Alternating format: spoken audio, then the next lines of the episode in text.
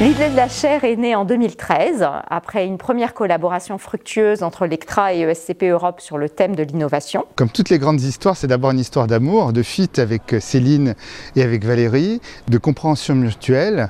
On a décidé d'aller plus loin et de créer une véritable chaire d'enseignement et de recherche. Parce que l'ECTRA est très clairement un leader dans le monde et depuis bien longtemps sur l'utilisation des technologies dans le secteur de la mode, entre autres. Souvent on oppose la mode et la technologie, on a l'impression que ce sont des choses très différentes. Pour nous c'est très complémentaire.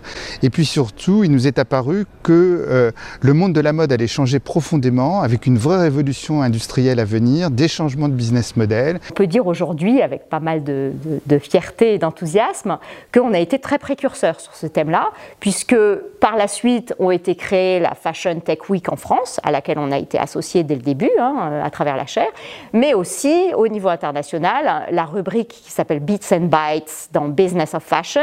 En termes d'enseignement, nous avons lancé le premier cours Fashion and Technology en 2015 et nous sommes très fiers puisque c'est le premier cours sur ce sujet qui a été lancé en Europe et peut-être dans le monde. Nous avons aussi mis en place à partir de 2017 un séminaire multi-école où nous faisons travailler chaque année nos étudiants, ESCP Europe, hein, avec les étudiants de l'essier et les étudiants de la fabrique autour d'une thématique sur le vêtement connecté.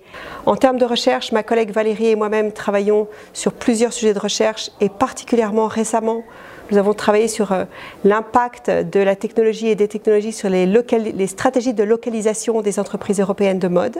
Dans notre cours Fashion and Technology ou Mode et Technologie, nous avons fait travailler nos étudiants sur les stratégies euh, Instagram d'un certain nombre euh, de marques de mode internationales.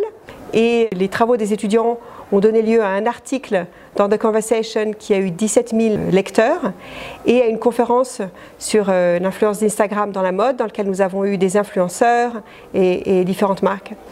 Et finalement, le troisième axe, qui est l'axe de divulgation, consiste en des, des événements, des conférences. Euh, nous, nous organisons entre 3 et 4 conférences par an depuis la création de la chaire. Donc ça se prêtait très bien à une chaire avec une business school qui apprend justement à ses étudiants bah, finalement comment gérer des business dans un monde en pleine transformation, euh, beaucoup plus compliqué aujourd'hui avec l'écologie, avec le côté mondial, euh, finalement tous les thèmes qui sont aujourd'hui enseignés à l'ESCP.